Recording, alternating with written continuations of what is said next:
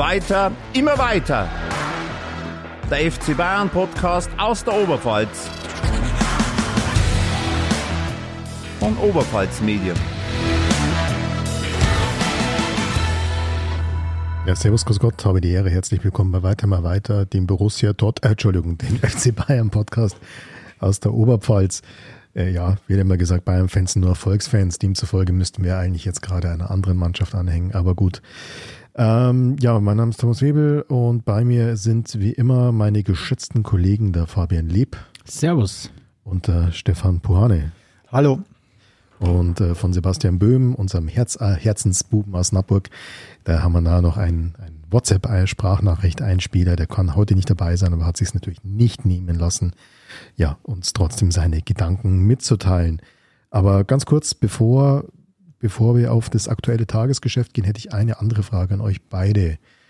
Was habt ihr heute vor 22 Jahren gemacht? Was war denn das für Jahr? 2001? Das war der 23. Mai 2001. Ja. Ich weiß es noch, ich saß im Sportheim. Deprimiert? Na? Na, 2001. Na, 99 war er. Ach ja, oh, Ah. zwei- oh, oh. ja. Es gab eine Niederlage, aber da ja, gab es ja, einen Sieg. ja, genau, genau. Also das ist quasi die Champions League Genau. Also Mailand. Heu heute Valencia. tatsächlich. heute vor 22 Elfmeterschießen. Jahren. So ist es. Kahn! Kahn, die Bayern! Und da ist es wieder, genau. Ja, heute vor 22 Jahren äh, ein Champions League Triumph des FC Bayern im einer der Helden damals, ein gewisser Oliver Kahn. Ich glaube, über den werden wir heute auch noch ein bisschen sprechen.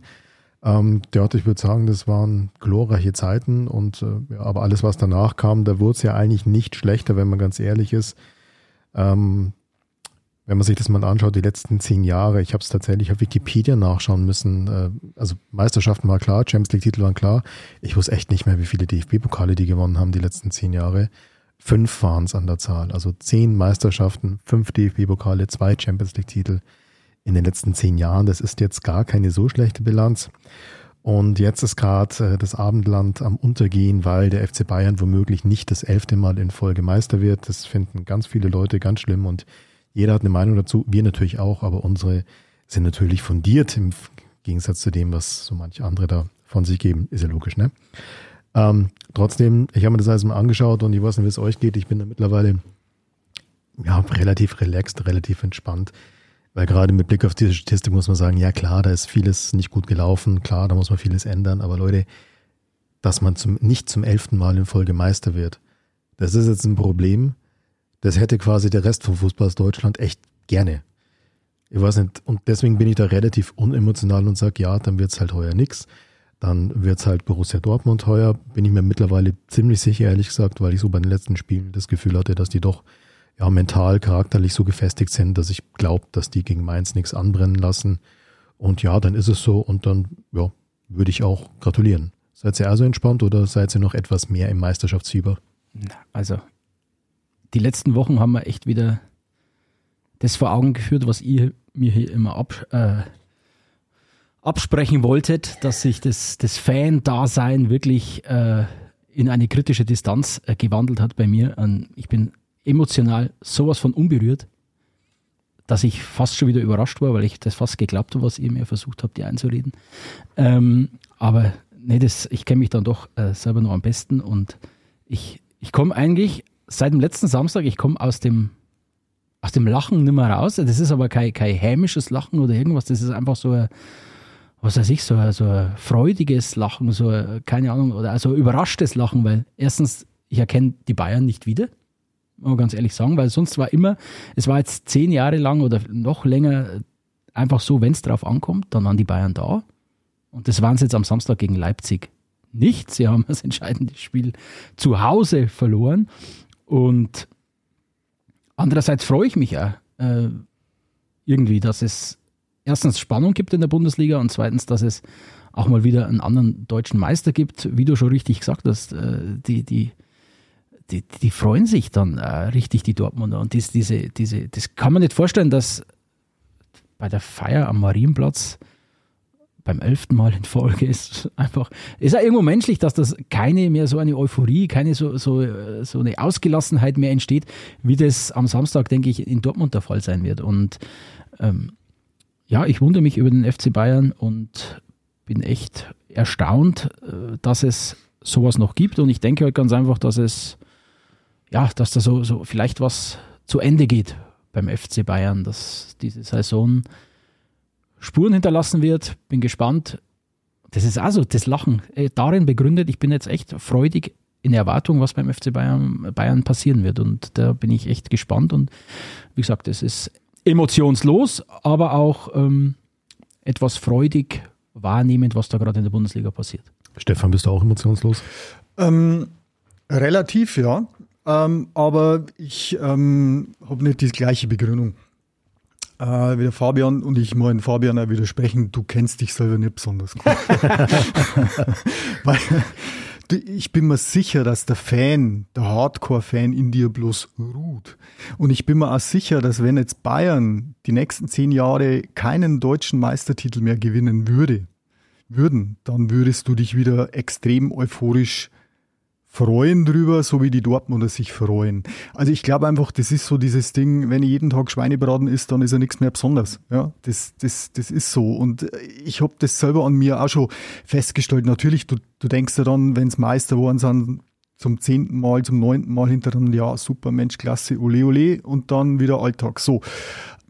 Aber ich habe es im Vorgespräch schon gesagt, äh, jetzt heuer, wo es erstmals wieder eng wurde, ja, habe ich dann plötzlich so Sachen an mir entdeckt wie ähm, auf meiner Kicker-App den Live-Ticker verfolgt, ähm, mal in, Ra ins, in Radio reingehört bei, bei äh, Übertragungen und so weiter. Also man ist dann schon eher wieder dabei, wenn es um was geht. Wenn es irgendwie so klar ist, wie es die letzten Jahre war, dann ist halt einfach, das, das ist auch kein böser Wille oder deswegen bin ich kein schlechterer Fan.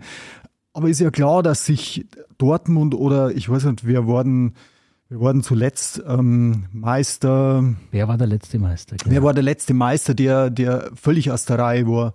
VfL Wolfsburg 2009. Wolfsburg, ja. Es ist klar, dass in Wolfsburg die, die Stadt explodiert, wenn die mal, mal Meister werden. Nein, nicht, nicht einmal dann. Ja. nicht einmal das dann. liegt aber vielleicht an Wolfsburg. Ja, genau. nicht einmal dann. Ja, also so viel zu dem. Aber grundsätzlich, also ich bin auch überrascht. Ich bin überrascht ähm, über die, die letzten Wochen seit dem Trainerwechsel, was da passiert ist. Hätte ich nie geglaubt. Ähm, mir tut der Thomas Tuchel ein bisschen leid momentan. Mm, ich hätte ihm gewünscht, dass er andere Voraussetzungen hat, um seinen Job anzufangen. Äh, ich bin aber keineswegs verärgert drüber, was da jetzt gelaufen ist. Mein Gott, Fußball sind, sind zwei Mannschaften, eine gewinnt. Ich schmeiß gleich was ins Phrasenschwein ein. Ähm, aber ich bin auch, ich bin sehr hoffnungsvoll, sehr hoffnungsvoll, was die Zukunft betrifft äh, vom FC Bayern, weil, wie du schon sagst, ähm, ich glaube einfach, dass wenn du jetzt mal nichts gewinnst, dann, dann, äh, dann sind wieder Ziele da du hast ja in der, vergangenen, in der Vergangenheit keine Ziele mehr gehabt. Also ich finde die letzten Jahre, wenn die Bayern aus einem Wettbewerb ausgeschieden sind, dann hat es geheißen, oh Gott, scheiß Saison, kein Triple mehr möglich. Genau, kein Triple.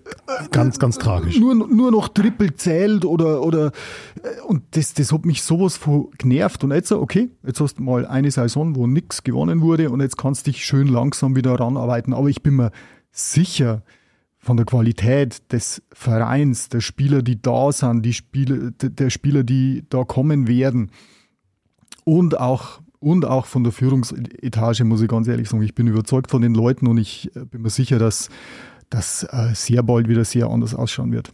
Also, also da grätsche ich gleich sowas von dazwischen. die Führungsetage, das war die Führungsetage. Ich bin völlig überzeugt. Äh, Nee, der, der, der Fisch äh, fängt vom Kopf her das Stinken an. Und äh, das ist beim FC Bayern genauso, glaube ich, weil dass beim FC Bayern sehr, sehr vieles im Argen liegt. Ich glaube, das kann man mal an, an so Thesen, die wir hier aufgestellt haben, und da nehme ich mich jetzt gleich mal, man soll sich selbst äh, immer am kritischsten sehen. Und ich habe unter anderem gesagt, äh, vor der Saison oder so am Anfang der Saison habe ich gesagt, mit also ohne einen echten Neuner, ohne einen Ersatz für Robert Lewandowski in die Saison zu gehen, ähm, finde ich gut. War am Anfang auch spannend, wie der Nagelsmann das gemacht hat, mit variablen Systemen, mal mit zwei Spitzen gespielt, mal mit ganz Taktiksprech, mit fluiden Offensivspielern, die wirklich mal Flügel mal, mal, mal in der Spitze gespielt haben. Das war ja nicht ausrechenbar, fand ich super, fand ich toll, fand ich innovativ. Unterm Strich es war Mist. Wer hat, wer hat vor der Saison gesagt, dass ähm, ein großer Fehler in der Kaderplanung war, dass er Ja, ich weiß. Wer? Ja, wer? du. Sag's. Ja, du. danke. Ja, ja, gut. Und ich habe unter anderem auch gesagt, das ist, das war glaube ich noch bei, rund um die WM oder so oder nach der WM, wo ich gesagt habe, oder als sie, als sie Paris in der Champions League äh, rausgehauen haben im Achtelfinale, habe ich gesagt, mit diesem Kader ist der Beste in Europa, werden die Bayern die Champions League gewinnen. Und was war? Nix was. Und rund um den Trainerwechsel habe ich auch gesagt, finde ich top.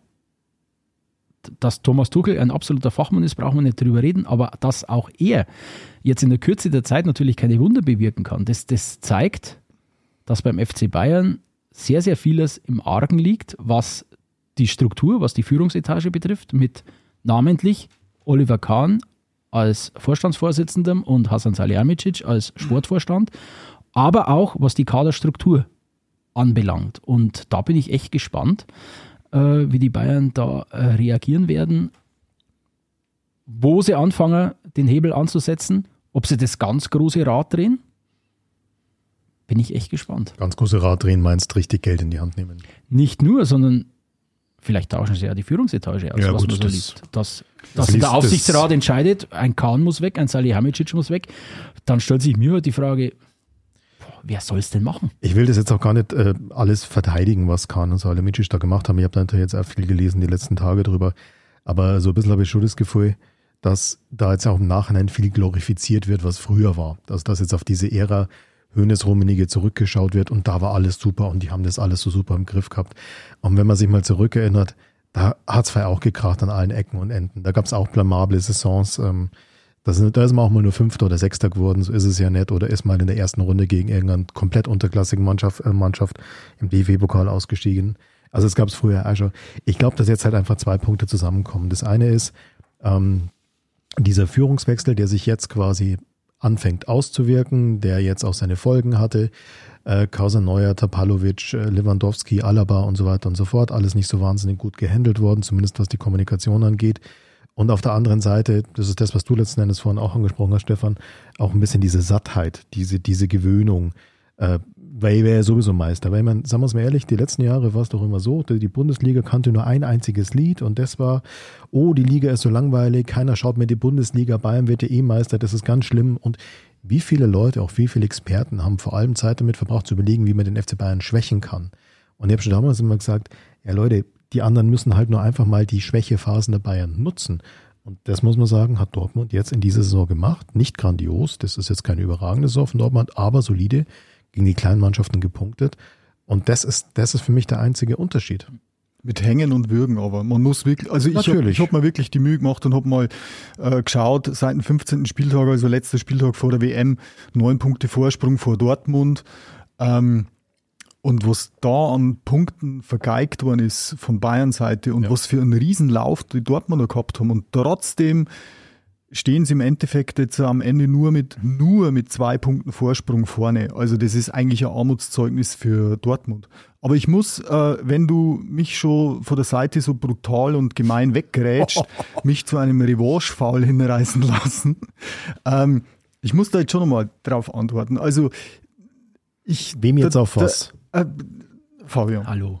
Ja, also Tom, du hast es ja richtig gesagt. Es hat in der Vergangenheit genügend Spielzeiten gegeben, die weitaus unerfolgreicher waren. Ja? Und jetzt muss man sich aber trotzdem vor Augen führen. Bayern wird Zweiter in der Meisterschaft, verliert DFB-Pokal gegen, ich weiß gar nicht mehr, haben sie verloren? Gladbach? Gladbach. Ja, keine Ahnung. Das ist in den letzten Jahren auch in sehr, sehr guten Spielzeiten immer wieder mal Freiburg. passiert. Freiburg. Freiburg. War Liga. Freiburg, genau. Ich bringe die ganzen Niederlagen durcheinander. So, und in der Champions League gegen den späteren Gewinner, und da sind wir uns ja wahrscheinlich einig, die Übermannschaft schlechthin momentan, Man Man City, ausgeschieden, meiner Meinung nach, aber auch nicht völlig cha- chancenlos. Also du hättest die Spiele, nee, chancenlos waren es nicht. Also gerade im ersten Spiel finde ich nicht. Aber egal. Also ich finde, dass man gegen Man City im äh, Viertelfinale durchaus ausscheiden kann. Also sprich, äh, du hast jetzt die Saison eben nicht abgeschlossen mit Fünfter und in der Vorrunde der Champions League und gegen Festbergsgreuth in der zweiten Runde DFB-Pokal ausgeschieden, sondern du bist relativ knapp an den Titel dran gewesen. Und ich behaupte jetzt mal, äh, wenn ich mich zurückerinnere, wie wir geschwärmt haben nach Paris, da haben wir ja gesagt, alles ist möglich, die können äh, die Champions League gewinnen und und und. Äh, deswegen, ich, ich bin weit davon entfernt, da jetzt drauf zu hauen und ich verstehe jetzt die Diskussion um Oli Kahn auch zum Beispiel nicht. Okay, Brazzo nimm ich jetzt mal nicht den Mund, weil sonst kriege ich sofort wieder eine Grätsche von der Seite. Aber zumindest der Oli Kahn. Ähm, ich weiß auch nicht genau, was die Leute wollen. Ja, da heißt am Anfang hat es geheißen, ja, der Kahn, also es ist Gott sei Dank ist er nicht mehr so wie als Spieler. Ja, er ist ruhig, besonnen. Jetzt im Nachhinein heißt ja, warum meldet sich der nicht zu Wort? Warum ist der so ruhig? Warum sagt der nie was? Also man kann es niemandem recht machen. Auch mit den Bayern generell, wie du vorhin gesagt hast.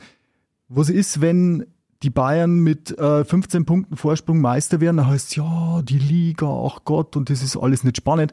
Was ist aber, wenn es spannend ist, dann heißt es sofort, Bayern, oh Gott, Krise.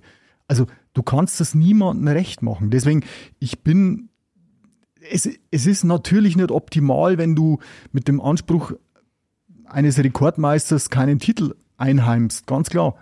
Aber so wie die Saison gelaufen ist, ähm, da sind durchaus Top-Spiele abgeliefert worden. Wir haben einen, einen der besten Trainer äh, Europas an Bord. Ähm, wir haben noch immer eine Top-Mannschaft mit Top-Spielern, Top-Talenten.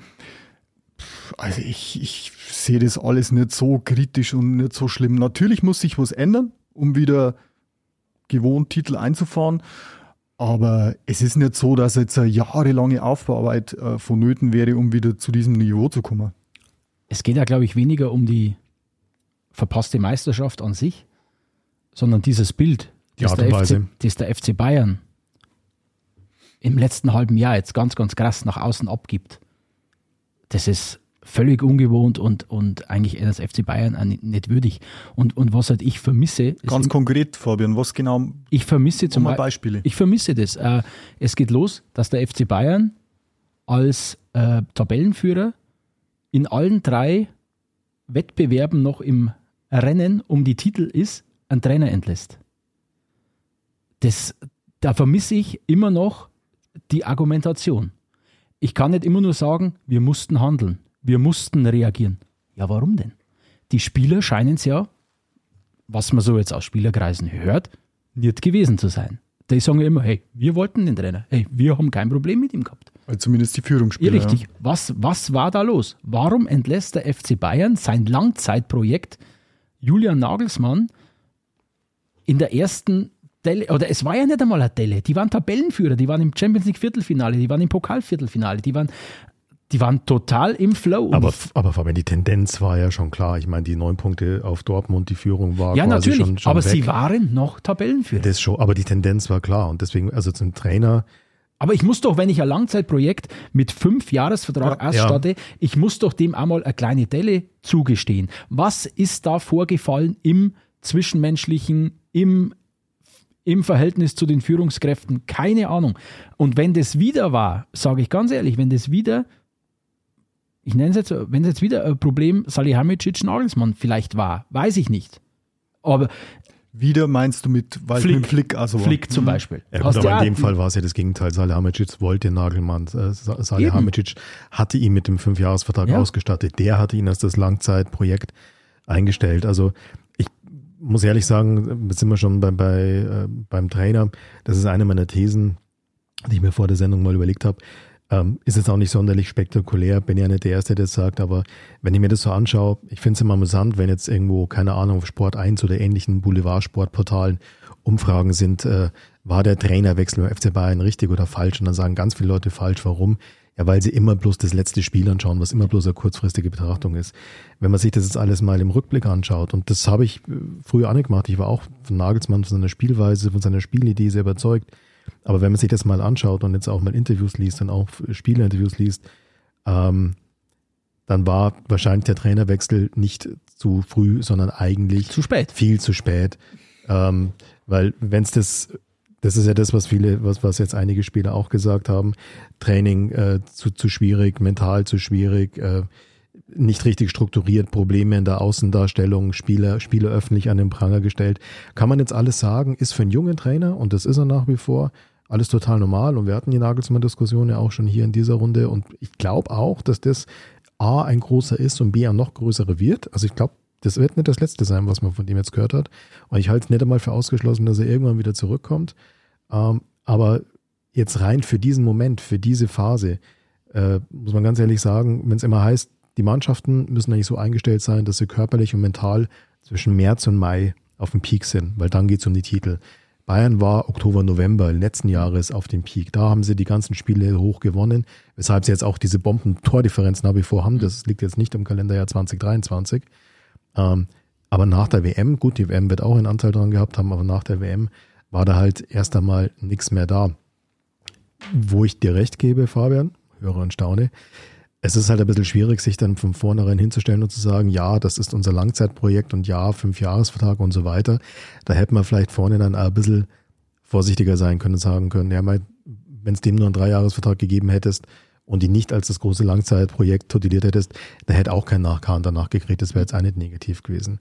Aber der Tuchel, Stefan, um, um dir da auch zuzustimmen, der tut mir leid, weil ja. ich glaube, der kommt und der findet einen Scherbenhaufen vor. Der hat eine Mannschaft mit hochtalentierten Einzelspielern, also was da am Potenzial auf dem Rasen rumläuft, das ist ja nach wie vor Wahnsinn. Ich meine, ein Serge Gnabry, ein Leroy Sané, ein, ein Jamal Musiala, auch ein, äh, ein Kimmich, die haben ja alle nicht das Kicken verlernt. Die haben ja hochgradig viel Potenzial, aber Mei, momentan geht's halt, geht's halt nicht zusammen. Und das ist ja auch so ein Punkt, der rauskommt. Jetzt im Nachhinein, jetzt kann man Bilanz ziehen. Jetzt kann man, ja. was ich gerade gemeint habe, die ganzen Thesen, die wir hier aufgestellt haben, die sind einfach jetzt äh, widerlegt worden. Und, und ich glaube auch, dass dieser Kader bei weitem nicht so homogen zusammengestellt ist, wie, wie wir ihn auch hier und wie ich ihn auch äh, immer tituliert habe, wie ich ihn angesehen habe. Weil was fehlt denn, wenn ich jetzt, wir schauen jetzt mal bloß ein paar Tage zurück, nehmen wir das Leipzig-Spiel. Einfach mal. Bayern spielt eine sehr, sehr starke erste Halbzeit, spielt jo. Leipzig an die Wand, führt nur 1 zu 0 und dann passiert, was gegen Leipzig halt nur mal passieren kann, du läufst in einen Konter. Dann kriegst du das 1-1. Und dann brechst okay. zusammen. Aber, und da waren aber noch 25 Minuten Zeit. Und was ich da vermisst habe, das waren diese Spieler, die das Heft des Handels in die Hand nehmen, die mal Entschuldigung die Ausdrucksweise, aber die mal das Arschloch sind auf dem Platz, ja. die, die die Mannschaft mitreißen. Im Gegenteil, es sind alle Köpfe bum, bum, bum, bum, bum, runter. Es war wie wenn du denen den Stecker ziehst. Du bist halt in so einer Negativspirale drin, auch in so einer mentalen Negativspirale. Dann hast du jetzt auch noch, also willst du den falsch, du willst jetzt gar nicht auf den Schiedsrichter schieben oder sowas, da, daran liegt es überhaupt nicht. Aber dann hast du auch noch ein paar Lattentreffer, dann hast du ein paar ungünstige Schiedsrichterentscheidungen. Und ich rede jetzt nicht vom Leipzig-Spiel, sondern generell die letzten Wochen. Ich glaube, das setzt sich dann auch irgendwann in die Köpfe rein. Und dann passiert genau das, was du gesagt hast. Dann kriegen sie ein Gegentor und dann brechen sie mental zusammen. Und das war früher nicht Bayern-like, genau. sondern da haben sie früher gefeitet bis zum Ende. Aber das ist halt auch was, das ist wahrscheinlich auch sehr schwierig in der Kaderzusammenstellung zu machen. Diese Führungsspieler. Ich meine, da sind einige rausgebrochen, muss man ganz ehrlich sagen. Ich meine, das waren, ich habe mir jetzt mal die Champions League Mannschaft von 2020 nochmal angeschaut. Da hat es natürlich ein Alaba drin, hinten in der Innenverteidigung als Abwehrboss. Also die Licht, ich, also ich bin ein riesen Delicht-Fan, das ist, das, ist, das ist ein super Spieler. Aber davon dieser Spiel, Führungsspieler zu sein, wie es ein David Alaba war, glaube ich, ist er noch weit entfernt. Wobei der Delicht einer der gelungenen Transfers ist. Es, äh, äh, auf den lasse ich jetzt nichts kommen, aber du hattest, Neuer war natürlich nicht verletzt, sondern war noch mit drin. Du hattest einen Boateng noch drin, also da waren schon so zwei, drei mehr. Und von wem ich das jetzt echt total vermisse, ehrlich gesagt, das ist unser Doppelsechs. Ich bin vom Spielerischen her, also was die können, die Burschen von Goretzka und Kimmich, super überzeugt. Das sind für mich zwei der besten Mittelfeldspieler, die es überhaupt weltweit gibt. Aber was da zurzeit mental passiert, beziehungsweise wie wenig sie es schaffen, die, die ihre Mitspieler mitzureißen. Es ist gar nicht so lange her, da ist Kimmich immer als das Mentalitätsmonster beschrieben worden. Das Mentalitätsmonster ist weg. Ja, der hat, dem fehlt das Maß. Also der meint halt jetzt, der sieht auch, er hat keine Unterstützung in, in, in, in der Führung dieser Mannschaft, im, im Vorangehen. Da fehlen ihm die Leute an der Seite und dann ist bei ihm oft der Fall, dass er dann überdreht, dass er meint, er muss es alleine reißen. Er wird dann so verbissen und, und motzt und schimpft und tut und vergisst das, was er machen soll, das Spiel organisieren. Und das ist auch, was man dann jetzt im Nachhinein erst sieht. Das ist halt einfach ein Fehler, dass, der, dass du auf Joshua Kimmich als, als Sechser setzt, wo du diese, diesen Abräumer, alter, alter Begriff, aber diesen Abräumer, diesen, diesen Zweikämpfer, diesen, diesen Drecksack brauchst auf dieser Position, der die Drecksarbeit verrichtet. Das ist er halt nicht. Er ist ein, ein verkappter, tiefer hängender Spielmacher, der aus der Tiefe kommt und nicht der, der die Drecksarbeit macht. Und, und diese Position, ja, das war damals halt so Javi Martinez, den ich da immer noch äh, vergöttere und auch vermisse. Äh, der fehlt dieser Kaderstruktur. Und das können wir ja durchgehen. Das ist auch der Wert eines Manuel Neuer. Auf dem Platz als, Auf Führungs, Platz. als Führungsfigur. Ja. Aber ganz, aber ganz ehrlich, ähm, solche Spieler, jetzt mal schon wieder was einschmeißen, kannst du halt nicht schnitzen. Das ist ja, klar. So. Wir haben in einer der vergangenen Folgen schon mal diese Diskussion gehabt dort äh, der Sebastian das mit dem Schweinsteiger gesagt. Ähm, der ist aber auch gewachsen. Der war auch der Schweini und dann ist er halt irgendwann einmal der Bastian geworden und hat Verantwortung übernommen auf dem Spielfeld. Und ja, es ist definitiv insofern ein Fehler gemacht worden, dass ein Mann wie der David Alaba, den ich mir jahrelang aufgebaut habe, der jahrelang von seinen älteren, erfahrenen Mitspielern gelernt hat und dann in die Führungsrolle reingewachsen ist, also in, nach der Saison, wo er erstmals in der Führungsrolle war, als er plötzlich Innenverteidigung gespielt hat, hat man gehen lassen. Und das ist meiner Meinung nach ein Riesenfehler, weil du da eine, äh, also so was man auch hört, in der Kabine eine Integrationsfigur hattest, ähm, der jüngeren Spielern einmal Tipps mit auf den Weg gegeben hat. Und ich bin voll eurer Meinung. Der Delikt ist ein Wahnsinnsfußballer und der wird definitiv in diese Rolle mal schlüpfen. Aber, Aber er ist halt, es jetzt halt noch er nicht. Ist es noch, genau. Er ist es noch nicht. Und er hat auch mit dem Upamecano auch jemanden zur Seite, der viel mit sich selber zu kämpfen hat, dann natürlich das Riesenpech, dass der Hernandez, der wahrscheinlich heuer in diese, genau in diese Führungsrolle reingewachsen wäre, der am Anfang der Saison ja sehr verheißungsvoll gestartet ist und wo man gesagt hat, ja, das ist jetzt der Abwehrchef, verletzt sich so schwer, ja. Plus Manuel Neuer, Goretzka im Formtief. So Sachen. Da kam schon viel zusammen. Da, da kam wahnsinnig viel zusammen und ich glaube schon, dass, nochmal, es ist ja, es, es waren ja bloß nu Nuancen, dass, dass heuer für keinen Titel gereicht hat. Aber ich glaube, dass genau solche Punkte dann ausschlaggebend sind. Wie du schon sagst, Leipzig das 1-1 und plötzlich, boah, alle Köpfe nach unten. Jetzt haben wir mal einen Alaba in der Mannschaft drin, einen Hernandez in der Mannschaft drin, einen Manuel Neuer in der Mannschaft drin. Dann, die können vielleicht die paar Prozent schon mit ihrer Persönlichkeit mit auf den Weg geben, dass der Rest der Mannschaft dann eben die Köpfe wieder hochnimmt und das Spiel ja, erfolgreich gestaltet. Aber aber ist das nicht einfach, äh, also muss ich glaube ich mal mich selber oder auch uns als Fans, vielleicht auch als Journalisten ein bisschen kritisch hinterfragen. Es ist, ich weiß nicht mehr welche Folge das war, aber in einer der letzten Folgen haben wir auch immer ein Plädoyer für die Jugend gehalten. Und man muss der Jugend mal die Chance geben. Und wenn es dann nicht funktioniert mal, dann funktioniert es aber nicht. Jetzt schaust du mal an, ich habe mal angeschaut, wie alt die alle sind, da hinten die Burschen. Der Upamecano ist mit 24 der Senior da hinten drin. Also Hernandez habe ich jetzt mal rausgelassen, weil verletzt. Ähm, Pavard auch noch älter, stimmt. Aber dann hast du einen Delicht mit 23, einen Stanisic mit 23, einen Alfonso Davis mit 22 und dann gehen wir noch weiter nach vorne. Dann hast du einen Gravenberg mit 21, einen Musiala mit 20 und einen Tell mit 18. Also das ist wahnsinnig viel Jugend forscht und wie soll ich sagen, ich glaube, in der Offensive ja, haben es heuer natürlich auch ein Problem, weil diese Lebensversicherung, dieser Neuner einfach fehlt. Wobei Chupo, finde ich nach wie super, war halt dummerweise auch in der entscheidenden Saisonphase jetzt verletzt und ausgefallen. Ähm, deswegen da vorne auch ein Problem. Aber wenn du da halt gerade in der Abwehr, gerade in der Defensive so viele junge Spieler hast, davor hast du zwei verunsicherte Sechser, also ein Sechser und ein Achter mit dem Goretzka und mit dem Kimmich, ähm, ja, dann klappt's halt mal nicht. Aber das darf man nicht vergessen, was man bei der Verklärung von Josua Kimmich immer mal vergisst. Der Kerl schaut zwar nach wie vor aus wie 18, aber der ist inzwischen 28. Ja. Der muss inzwischen dieser Junge sein. Da habe ich jetzt im Kicker, oder irgendwo, ich weiß nicht, was war, einen wunderschönen Vergleich gelesen wie der Alaba an der Seite oder wie haben es geschrieben, an der Schulter von Franck Ribéry gewachsen ist, ja. wie der den an die Hand genommen hat und wie der Alaba dann diese Rolle übernommen hat, dann war der Davis sein Mann. Ja. Dann hat der den an die Hand genommen, hat den geführt.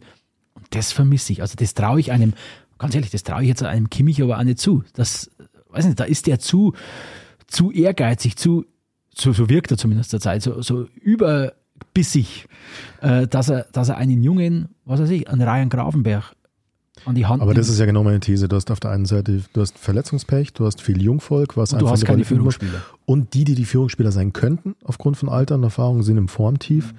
und kriegen es irgendwie nicht so richtig auf die Reihe. Was halt dummerweise mal passieren kann. Und ja, ärgerlicherweise ist jetzt halt alles zusammengekommen. Hätte, hätte es jetzt anders funktioniert, keine Ahnung, Hernandez hätte sich nicht verletzt, Neuer hätte sich nicht verletzt, du hättest, äh, Schuppo hätte sich nicht verletzt, du hättest die Saison mit mindestens ein bis zwei Titel äh, beendet, hätten, und junge Spieler wären auf dem Platz gewesen, dann hätten wir gesagt, ja, ist doch geil, Generationenwechsel Ja. vollzogen. Aber trotzdem, ähm, ich muss jetzt Fabian ein bisschen recht geben. Ui, äh, vorsichtig. Ja, na, Vorsichtig. Weil, weil du die, die letzten Male oder eigentlich schon immer äh, gegen Hassan warst, eigentlich als Spieler auch schon. Also als der Hassan nur Spieler war, meine ich jetzt Nö, natürlich. da war ja das zweite. Oder okay. Ja, okay. Nee, aber ähm, das ist natürlich wieder Job vom Salihamidzic, dass er den Kader so zusammenstellt, dass das ausgeglichen ist, dass ich einfach erfahrene Führungsspieler habe, an denen sich die Jungen orientieren können. Aber die dann, hast du ja eigentlich. Ja, ja, Das ist der Anspruch, Wenn- wenn- das ist der Anspruch Wer an den? Kimmich. Wer das, ist denn der Führungsspieler? Das ist der Anspruch an den Ist der, Kimmich. ist, Das der, ist, ist der Gnabry ein Führungsspieler? na, aber, Ist der Sané ein Führungsspieler? na, Nee, nee, nee, nee, nee, Fabian, aber also ich, aber du hast einen Kimmich, du hast einen Ja. Goretzka und an die beiden muss der Anspruch herangetragen werden. Leute, ihr seid doch beide erfahrene Nationalspieler. Das, ihr habt Champions League, gespielt, alles Mögliche. Ihr seid eigentlich die Führungskräfte. Ihr müsst diese Jungen bei der Hand nehmen. Ich, ich bin mir aber auch ziemlich sicher, dass das klappen würde oder geklappt hätte, wenn jetzt zum Beispiel, also keine Ahnung, was jetzt mit unseren, mit unseren beiden Sechsern oder mit dem defensiven Mittelfeld Goretzka Kimmich los ist. Also das ist schon so eine Kiste, ich glaube, dass die nach der WM da einfach nur irgendwo ein Trauma haben. Jetzt gerade äh, Kimmich hat es ja ein paar Mal gesagt, jetzt ist er 28, hat sämtliche WMs, die er mitgespielt hat, vergeigt. Ähm, ich glaube, dass das schon, dass, dass der da, da kannst Profis auch was du willst, aber sowas reißt dich her. Und nochmal, wenn du, wenn du nicht das Verletzungspech gehabt hättest, wenn du neuer durch die komplette Saison gehabt hättest, wenn du einen äh, Hernandez hinten in der Abwehr gehabt hättest, Wenn es einen Schuppo vorne gehabt hätte, das Schuppo, wobei Schuppo stelle jetzt nicht auf die selbe Stelle wie ein Lewandowski. Nein. Nein, nein, auch nein. Von der, auch von der Persönlichkeit her. Auch wenn er einen Lauf gehabt hat und seine Tore geschossen hat. Aber, Aber er war wichtig in dem Team. absolut, ja. Wie Aber wichtig er war doch ein aber- Zufallstreffer. aber ich Sagen muss- Ja, aber okay, aber ein bisschen Glück hatte Ich- er dazu. Ich, ich wollte eins noch sagen, das, da hast mir nämlich tatsächlich auch wieder du vor ein paar Folgen die, die Augen ein bisschen geöffnet, Fabian. Da hab ich mal so ein bisschen über Real Madrid abgelästert und hab gesagt, ja, uralt Truppe, Modric und Groß. Und ich habe mir jetzt die Spiele gegen Man City angeschaut. Ich meine, die waren relativ klar, brauchen wir nichts reden, aber das liegt mehr oder weniger an, an City und nicht an Real. Aber Real Madrid, finde ich, hat das so genial gemacht, diesen Übergang. diesen Übergang zwischen den alten Groß, Modric ähm, und wie es alle heißen und jetzt den ganzen Jungen, die sie eingebaut haben. Das ist wirklich vorbildlich. Man muss das wirklich sagen. Und da wird eben ein Modric ist mit seinen 37 Jahren trotzdem noch unumstrittener äh, Stammspieler und da heißt es dann nicht wie beim Thomas Müller, der ist jetzt 33, uh, Abstellgleis und so weiter. Erste Kritik übrigens an Thomas Tuchel, mal ganz ehrlich sagen, da hat er sich keinen Gefallen damit getan. Egal. Ähm, aber die setzen auf die Alten, aber die bauen auch ganz vehement die Jungen ein und das ist tipptopp und ich habe so ein bisschen das Gefühl, Entschuldigung, ein Satz noch, ich habe so ein bisschen das Gefühl, dass der, der Hassan komischerweise, obwohl, obwohl er ja selber Profi war, aber dass er das noch nicht so richtig umreißt, was, was da wichtig ist, um eine Mannschaft so in eine neue Generation zu führen oder um, um Talente einzubauen, weil ich bin auch völlig, äh, also was mit Grafenberg, was mit Tell passiert, pff, finde ich auch schwach, Aber- also dass die keine Aber ein Unterschied, also ich, generell stimme ich dazu. Und also auch die Beobachtung von Real, so chancenlos sie jetzt auch gegen City waren, äh, stimme ich da voll und ganz zu. Aber ich glaube, es gibt trotzdem noch einen Unterschied. Real hat diese Führungsspieler über Jahre geholt und auch behalten und die sind halt nicht entweder verletzt ausgefallen oder halt weggekauft worden. Also da können wir jetzt wieder über Lewandowski reden, da können wir über die Verletzungen von Hernandez oder von, von, von Neuer reden, da können wir über David Alaba reden, der halt auch letztlich mit einem besseren Vertragsangebot weggelockt wäre. Gut, kann man wieder darüber diskutieren, ob man ihm auch hier das Bessere hätte geben können. Genau. Logisch, verstehe ich. Aber äh, Real hat es natürlich auch geschafft, einfach, dass diese Leute länger bleiben. Es ist ja, glaube ich, nicht so, dass ein Lewandowski jetzt hat, wie soll ich sagen, dass der unbedingt gehen hätte wollen, vermutlich, wenn man ihn jetzt mit Geld zugeschissen Das hätte. war ein Fehler, ganz klar. Das, das war ein Fehler. Und der Real hat sich ins Fäustchen gelacht. Jeder hat sich doch gedacht, ähm, warum holen die jetzt für teures Geld den Alaba mit knapp 30? Ja, genau deswegen. Die, haben, die haben gesehen, der ist in der vergangenen Saison zum absoluten Führungsspieler aufgestiegen bei den Bayern. Wir holen unseren Führungsspieler. Genau. Warum holt Barca den Lewandowski mit seinen damals 34? Hat sie, haben auch gedacht, naja, also das ist ja keine Investition in die Zukunft. Ja, doch. Also es war auf jeden Fall für die, für die, für die kommenden zwei, drei Jahre war es eine super Investition, weil es halt vorne drin einen absoluten Führungsspieler haben. Der Erfolg gibt ihnen recht. Vielleicht ein Ding noch. Also, weil man immer sagt, ja, Riesenkrise und Vorstand austauschen und so weiter. Schaut euch mal Real Madrid an. Das wollte ich vorhin nur sagen. Real Madrid ist jetzt äh, von Man City rausgeprügelt worden. Die haben keinerlei Chancen gehabt auf dem Meister. Jetzt ist, glaube ich, sogar der Platz 2 in Gefahr oder ist, schon weg, ist, ist schon weg. Ähm, Pokal haben's gewonnen, ja, okay. Aber also eigentlich für die Ansprüche von Real eine verkorkste Saison. Aber ich weiß nicht, ich, ich lese natürlich keine spanischen Zeitungen, ähm, aber wird da so ein Riesentheater gemacht? Ja. Oder ja, wird da so ein Riesentheater gemacht? Aber das ist doch auch ein bisschen ein Problem. Also das soll jetzt nicht das übliche Journalistenbashing sein, aber es gibt ja in dieser mittlerweile im Sportjournalismus ähm, durchaus sehr verschiedene Strömungen. Ich finde, es gibt Publikationen, die kannst du noch sehr gut lesen, weil die sehr sachlich, sehr analytisch sind. Und es gibt aber ein paar andere, die alle komplett in den Boulevard abdriften. Und ein schönes Beispiel ist da für mich äh, die Entwicklung von Sport 1. Früher habe ich Sport 1 auch in der App ganz gern genutzt. Mittlerweile weiß ich, wenn da schon wieder irgendwie irgendein Video angepriesen wird mit irgendeiner Szene, dann ist das ungefähr eine zweisekündige Nichtigkeit in einem Sechs-Minuten-Video und da wird alles hochgejatzt. Und ich glaube, dass das auch schon die heutige Zeit so ein bisschen ist, ähm, wenn es dann bei Real oder bei Bayern mal ein Jahr nicht gut läuft, und ich meine, darüber reden wir ja momentan. Es ist ja nicht so, dass das jetzt eine fünfjährige Durchstrecke ist. Ich glaube nicht, dass das eine werden wird, weil dafür ist das Potenzial einfach viel zu groß, auch die finanziellen Möglichkeiten viel zu groß. Aber dann ist sofort alles ein Drama und dann ist alles ganz, ganz schlimm und dann müssen wir sofort alle austauschen. Verstehst du mich falsch? Man muss alles analysieren. Man muss gucken, was passt, was passt nicht, was hat funktioniert, was nicht. Aber ich sehe es halt schon so, man darf jetzt nicht alles im Bausch und Bogen verdammen, weil ich habe ja vorhin das Alter von ein paar von den Spielern vorgelesen.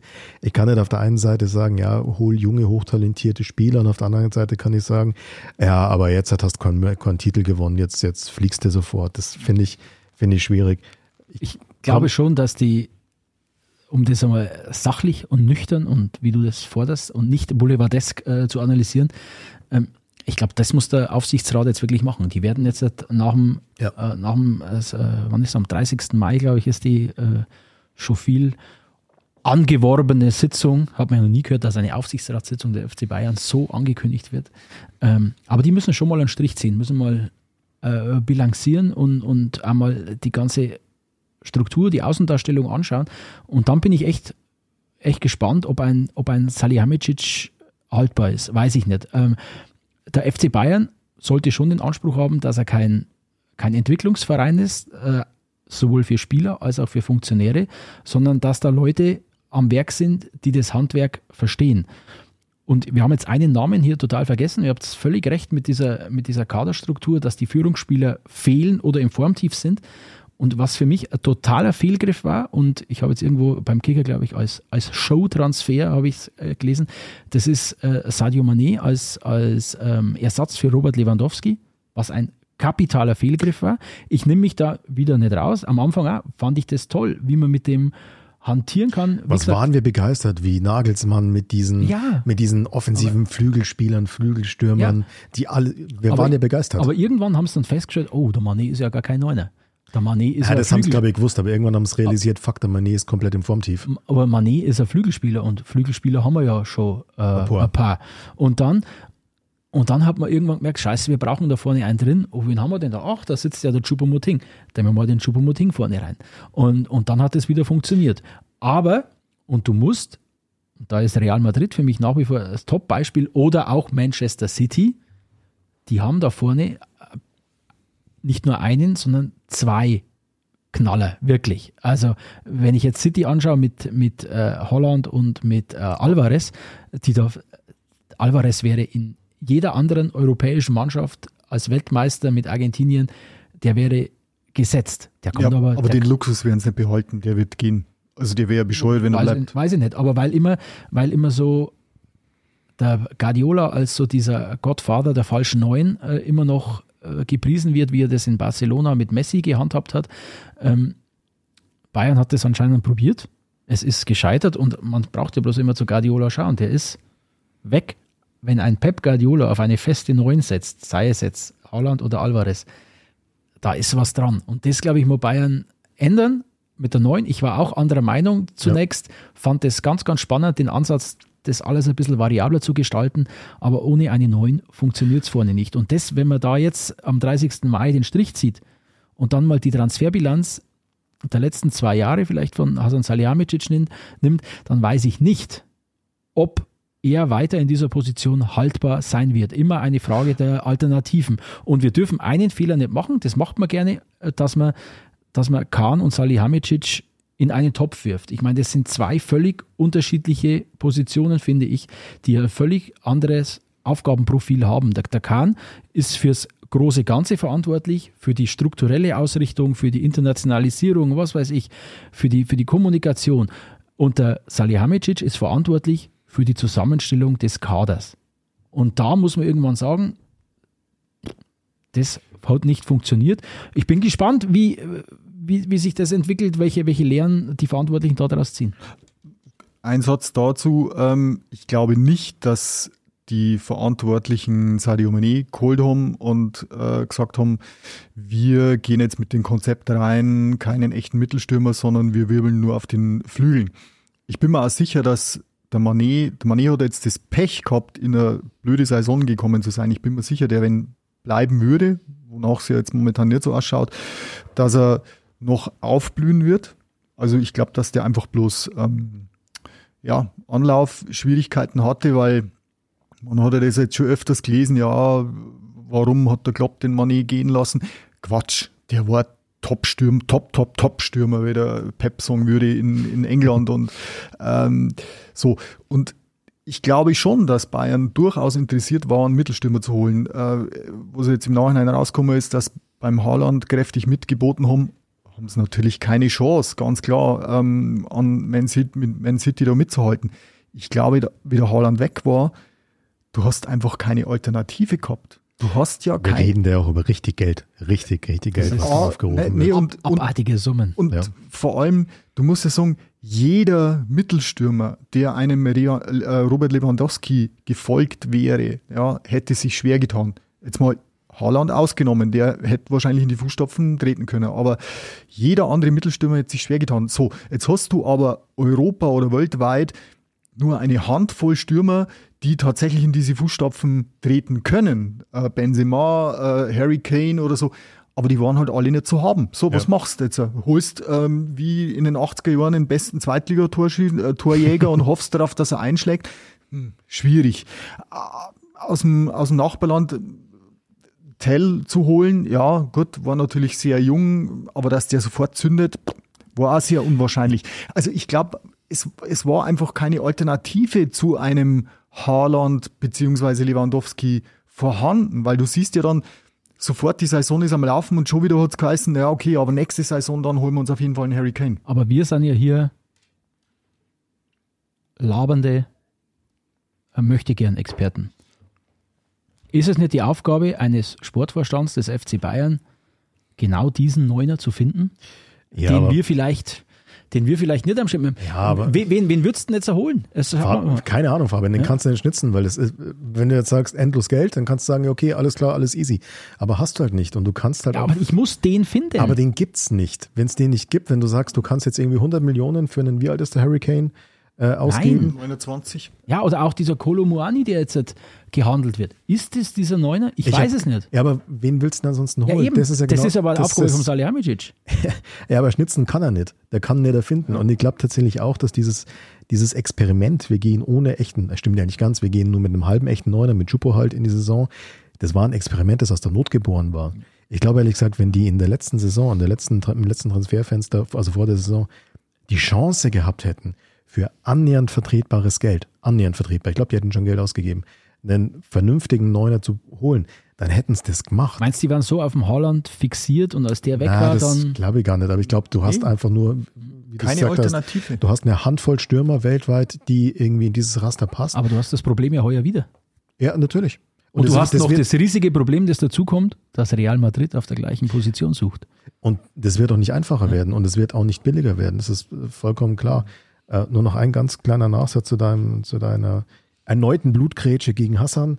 Ähm, was man, Ich eine- war heute sachlich und Du warst heute sehr sachlich, das stimmt. Äh, ich bin da immer noch ein bisschen mehr am Abwarten aus zwei Gründen. Also ja, er hat, da ist auch einiges schiefgelaufen, da bin ich ja bei dir. Aber andererseits hat er zumindest teilweise auch den Kader mit zusammengestellt, der 2020 die Champions League gewonnen hat. Und er hat halt auch einfach junge Leute wie, äh, wie in Delichte, wie, wie in Davis, wie in Musiala, die hatte er halt auch nach München gelotst. Und deswegen glaube ich, ich würde es nicht im Bauschenbogen verdammen. Deswegen finde ich nicht alles gut, was da gelaufen ist. Aber ich glaube, diese Neuner-Suche ist was, das ihm das seit längerer Zeit wirklich komplett schlaflose Nächte bereitet. Weil auf der einen Seite hast du wahrscheinlich einen Finanzvorstand, der sagt, was, 130 Millionen willst für einen 30-Jährigen, spinnst du eigentlich? Und auf der anderen Seite hast du die Fans, die öffentliche Erwartung und auch den Druck, alle Titel gewinnen zu müssen. Und dafür ist halt, also der Neuner wichtig. Ich meine, da muss ich mich auch selber revidieren. Ich war ja auch am Anfang der Meinung, hey, diese Flügelstürmer und in den Halbräumen und tralala und Nagelsmann und Rochier und alles super, alles klasse. Ja, wenn die alle auch gerade top drauf sind, dann funktioniert das halt auch. Aber, das, Aber das wenn man ganz ehrlich ist, ganz kurz noch einen Nachsatz, auch in den letzten Jahren, wo Bayern alles gewonnen hat, ähm, gab es immer wieder Spiele und immer wieder Phasen, wo es nicht gut lief. Aber da hattest du dann diesen Lebensversicherungsneuner, der dir dann halt dieses wichtige Tor gemacht hat. Und den hatten sie diese Saison halt nicht, beziehungsweise Schuppo ist reingewachsen, ist nicht auf Lewandowski-Niveau, brauchen wir nicht reden, ist aber einigermaßen reingewachsen. Aber dann war er halt auch wieder verletzt. Und dann hast du gar keinen mehr gehabt. Und das, da wird's halt wirklich schwierig. Und ich glaube wirklich, diese Neuner-Suche wird für die nächste Saison der Hauptjob werden. Ja, und ich bin da echt, ich bin da immer nur so, wegen, weiß ich, im Alten, als früherer Fußballmanager, Zocker, wenn du dann, wenn du dich mit dem Trainer hinsetzt und sagst, hey, dieses System, so ungefähr, so will ich spielen. Und dann zeichnest du dir das auf, hast die Positionen, du hast eine Top 11 mit erfahrenen, gestandenen Spielern und dann gibst du jedem dieser Top 11 einen jungen Mann an die Hand, den der führen soll, einen Backup und so weiter. Das ist ideologisch, ich weiß es. Aber so würde ich mir das halt äh, bei Bayern trotzdem immer noch vorstellen. Und da fehlt ihm, und das ist dann einfach äh, im Verantwortungsbereich vom, vom Salihamidzic, dass das in dieser Saison nicht funktioniert hat. Bin gespannt. Wie gesagt, vielleicht darf er ja auch nochmal ran. Ich bin da völlig äh, äh, voreingenommen, bin in freudiger Erwartung, wie der FC Bayern diese Sommerpause Spannend, gestalten. spannend wird's. Absolut. Also ich, ich fieber inzwischen jedem Tag entgegen. Bloß ich sehe auch, ich sehe momentan diesen Neuner, ich sehe ihn nicht. Aber gut, ich bin jetzt auch nicht, Aber ich das, ist ja nicht das diese Spannende, aber das ist ja das. Spannende. Wir und alle anderen kritisieren Salihamidzic und dann fragst du, ja, wen würdest du holen? Und dann Ja, sagen alle, aber- ja, das weiß ich jetzt nicht. Aber wir haben doch nicht diese Einblicke, diese Scouting-Abteilung. Ja, wir haben das doch nicht Fabian, wie der FC Bayern. aber jetzt mach dich doch nicht kleiner, als du bist. Du hast doch von Fußball ein bisschen Ahnung und du verfolgst Fußball doch auch über Deutschland. ja, über ich kann da sogar die Zweitligastürmer aus Frankreich nennen, das ist Ja, mir schon klar. Ein aber- Traum. Aber jetzt gehen wir mal von der zweiten Liga weg, weil die bringen uns nicht weiter. Aber sagen wir mal, ich traue dir zu, dass du zumindest alle europäischen und auch sehr wesentlich argentinischen und brasilianischen Topstürmer kennst. Ja. Ja. Ja, aber das die ist kennt ja, der Hassan auch. Das die ist der kriegt er aber nicht. Kandidatenkreis. Das ist der eben, aber- Aber Kandidatenkreis. die, dann müssen sie, na, diesen Anspruch habe ich. Und da gehe ich, gehen wir mal zurück, als die Bayern einen, einen Lewandowski geholt haben. Hm. War das absehbar, wie der einschlägt, wie der, sich entwickelt? War der nicht ein Torschützenkönig der Liga, wo Ja, er der, Dortmund der, war? ja, ja der, der, aber den haben sie schon ein Jahr vorher geholt. Der hat das letzte Jahr praktisch für Lau in Dortmund gespielt, wo klar war, oh, den holen wir ablösefrei, für den zahlen wir nicht, was damals waren es ja noch überschaubare, ich glaube, wahnsinnige 30 Millionen, wo man jetzt sagt, das ist Handgeld. Ähm, Also ich glaube schon, dass das absehbar war. war, dass weil, der sich weil so die, zu dieser, zu dieser Ja, ja. Weltgranate entwickelt. also klar, das natürlich nicht, aber äh, wir haben damals einen Mario Mandzukic gehabt, ähm, der echt top war, mit dem das Triple gewonnen worden ist. Und trotzdem hat man Lewandowski geholt. Und jeder hat sich gefragt, warum so? Also da haben sie schon dann die Ahnung gehabt oder die Vorausahnung gehabt, dass der wirklich einschlagen würde. Genauso wie es damals in Roy Mackay geholt haben und den Torschützenkönig Giovanni Elber gekickt haben.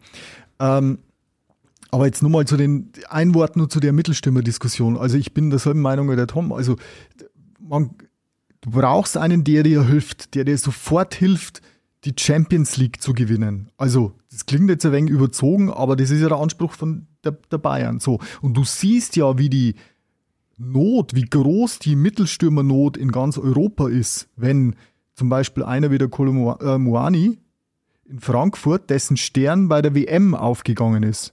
Also da liegen wir wahrscheinlich gleich. Äh, der hat für Frankreich Top-Spiele abgeliefert und hat es dann fortgesetzt bei Frankfurt plötzlich. Und jetzt wird der bei jedem Top-Verein in Europa gehandelt.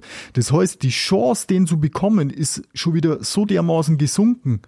Und das ist meiner Meinung nach die große Schwierigkeit. Und ich finde, der Hassan und der Oli Kahn, die haben ja einen guten Job gemacht. Die haben ja mit dem Tell ein Top, Top, Top-Talent geholt. Das hat ja, hast du den Tell vorher am Schirm gehabt? Also ich nicht, Nein. keine Ahnung, nie Nein. den Namen gehört. So, also das ist ja diese Ahnung, die du gerade eingefordert hast, die er gehabt hat. Ja.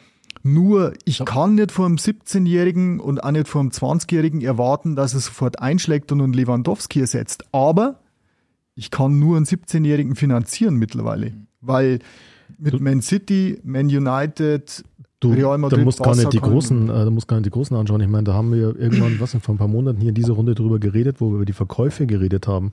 Also wen der Hassan alles noch sehr gewinnbringend an den Mann gebracht hat. Und da haben wir immer gesagt, vielen Dank für die englische Premier League. Weil was da selbst die Mannschaften, die im unteren Tabellendrittel sind, was die für Gelder um sich schmeißen. Und es versaut natürlich auch die Preise. Wie soll denn bitte eine deutsche Spitzenmannschaft wie der FC Bayern oder auch wie Borussia Dortmund, ich meine, als der Haller noch krank war, äh, erkrankt war, da hatten die ja auch keinen richtig adäquaten Ersatz. Wie sollen die denn spontan für finanzierbare Summe eine Super 9 bekommen, ja. wenn irgendwie der Tabellen 15. der englischen Premier League mal eben irgendwie, keine Ahnung, Spieler für keine Ahnung wie viel Dutzend Millionen holt? Also du hattest jetzt, äh, was, was die Ablösen betrifft, hattest du, also kommen wir jetzt genau in diesen Cut rein, weil wenn's, du hast es vorhin richtig gesagt, der Lewandowski ist nur für, Butter, für, Butterbrot kommen von Dortmund damals. Ablösefrei. Ja, wirst du nie wieder haben, nie wieder. Dass so ein Stürmer mit dieser Reputation, die der Lewandowski, wie alt war er damals, 24, 25 so ungefähr, ähm, die er damals schon gehabt hat in Dortmund, ich weiß nicht, oder im Champions League Halbfinale, ich glaube Real Madrid fünf Tore eingeschenkt oder so. Ja. Das, wenn heutzutage Stürmer macht, dann kommst du da unter 100 Millionen immer ran. So, und auch unsere flügelsame äh, Robberie oder so sind beide für 20, 25 Milliko. Ist nicht mehr möglich. Das ist nicht mehr möglich. Du siehst ja, für einen Lukas Hernandez hast du vor ein paar Jahren schon 80 Millionen bezahlt, ja. Für einen Leroy Sané, glaube ähnliches, 50. oder? 50. Aber würdest du jetzt wahrscheinlich mittlerweile auch nicht mehr bekommen. Das heißt, künftig hast du fast als FC Bayern keine Chance mehr an die Top Stars, an die Top-Spieler ranzukommen, sondern du musst entweder ältere Spieler nehmen, so wie es der Hassan mit dem Sadio Mane gemacht hat, also ein Spieler, der schon 30 ist. Der nochmal was anderes sehen will, so. Der nochmal was anderes sehen will und der halt einfach nicht so viel kostet wie ein 25-Jähriger. Entweder so einen oder du musst halt wirklich eben, so wie es der Hönes früher auch gemacht hat, einen Roland Wohlfahrt als Torschützenkönig aus der zweiten Liga holen und dann das Glück haben, dass er einschlägt. Oder aber du holst da irgendein Top-Talent, wie sie es ja gemacht haben im Tell und hoffst halt, dass er sich entwickelt die nächsten Aber Jahre. Den, den 26-jährigen Superstürmer kriegst du einfach nicht. Den, den kriegst du nicht mehr. Den kriegst du die, als FC, wenn der einen Namen hat, kriegst du den nicht mehr. Punkt. Punkt.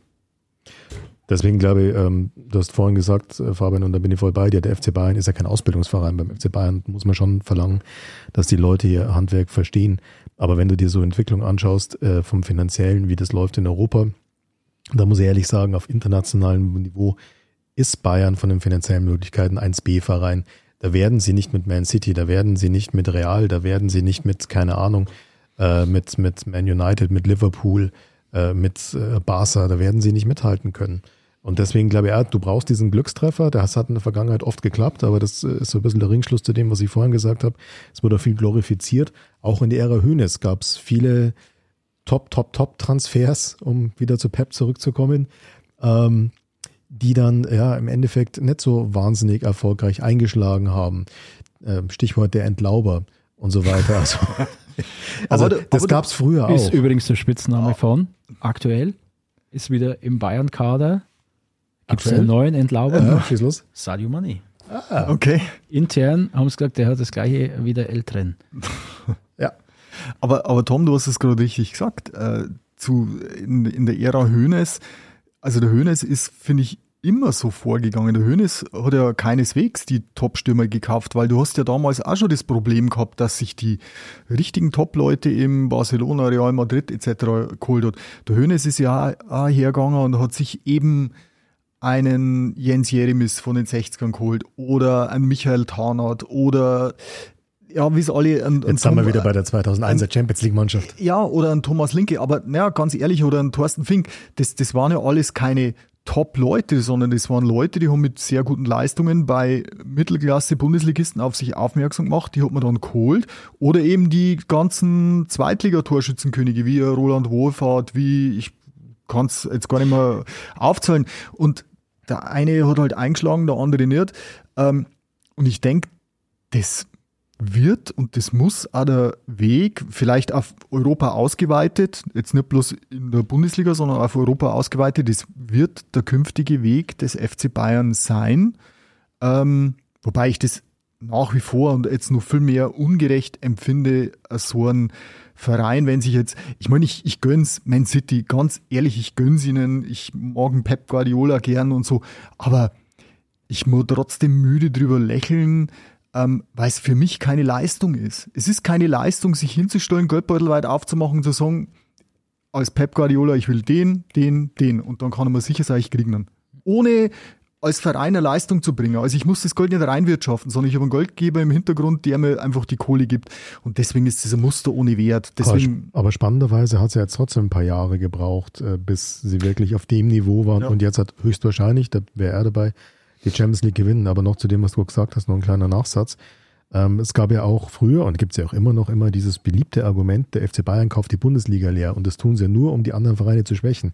Na, man muss es halt einfach realistisch sehen. Sie können einen Giovanni Elber vom VfB Stuttgart holen, das klappt, äh, das klappt noch, aber sie können halt einfach nicht den Top-Stürmer von Real Madrid oder von keine Ahnung, vom, äh, von, von Juventus Turin, äh, mittlerweile schon, äh, von Barcelona holen. Das, das geht halt einfach nicht. Das ging früher auch nicht. Also, und deswegen ist dieses, wir, wir schauen uns in der Bundesliga um, ist auch aus der Notwendigkeit geboren, dass alles andere einfach zu hoch im Regal steht. Also dann spielen wir mal Brazzo. Bayern holt im Sommer den besten Torjäger aus der Bundesliga. Das ist Niklas Füllkrug.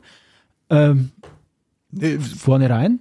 Ich, ich würde mir tatsächlich einen äh, Frankfurter Stürmer holen, einen da habe ich, meine, da hab ich echt meine Zweifel. Ich weiß es, äh, kann mich auch täuschen, dass der sich dann bei Bayern brutal entwickelt.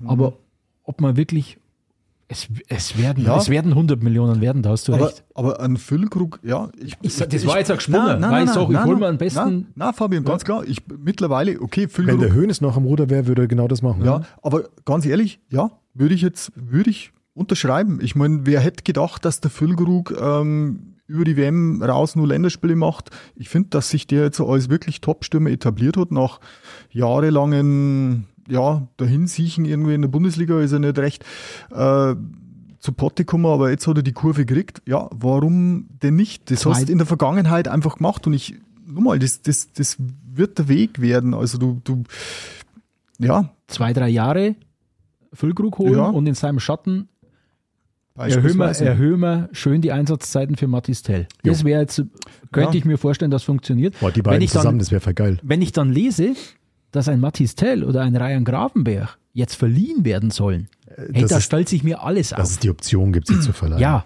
aber das fände ich den völlig falschen Weg. Aber sagt mal, ist das nicht sowieso, also ich finde, wir haben es ja gerade festgestellt, der Hönes hat in den 80er, 90er Jahren genau diese Einkaufspolitik gehabt, dass er aus Deutschland oder aus dem benachbarten Europa so Leute geholt hat, wo jetzt keiner auf dem Zettel hat, die halt einigermaßen bezahlbar waren. So. Und dann ist man bei Bayern vor ein paar Jahren übergegangen, dass man sich wirklich an den europäischen Topstars orientiert hat, mhm. wie man noch finanziell mithalten konnte. Und die Rolle, die der FC Bayern in den 80er, 90ern inne hatte, hat dann meiner Meinung nach der BVB übernommen. Die haben sich dann, die haben genau dasselbe Konzept gehabt wie die Bayern in den 80er. Die haben sich in der Bundesliga bedient.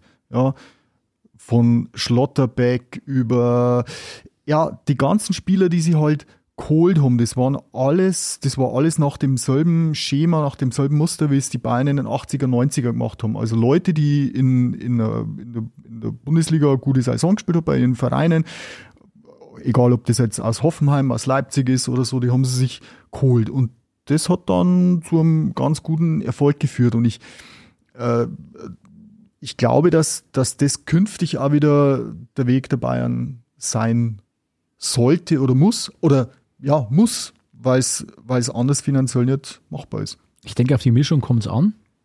Ich stimme dazu, aber du musst auch schon, es gibt ja Verträge und die sind zwar meistens Schall und Rauch, aber irgendwann laufen sie ja aus. Und dass du vielleicht aber trotzdem so eine langfristige Planung hast, dass, du, dass es dir immer mal wieder gelingt, einen Tops, Topstar ablösefrei zu holen. Vielleicht. Ich stimme dazu, dieses Wettbieten ja. und diese absurden Summen mitzugehen, boah, hätte ich vielleicht auch meine Probleme. Kurz, kurzer, kurzer Einschub noch zu, zu Guardiola, also weil du sagst, es ist ein Muster ohne Wert, natürlich.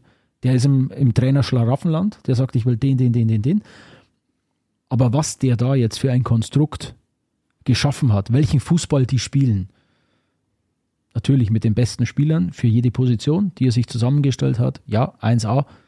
Aber was der Guardiola aus dieser Truppe gemacht hat, wenn man jetzt die beiden, die, die vier Spiele gegen Bayern und gegen Real Madrid im Viertel- und im Halbfinale sieht, das ist, das ist schon extra klasse. Also das. Absolut, gebe ja. dir vollkommen recht, aber Richtig, das ist irgendwie, irgendwie, irgendwie, irgendwie ist es nicht zu vergleichen, weil diese Möglichkeiten ja.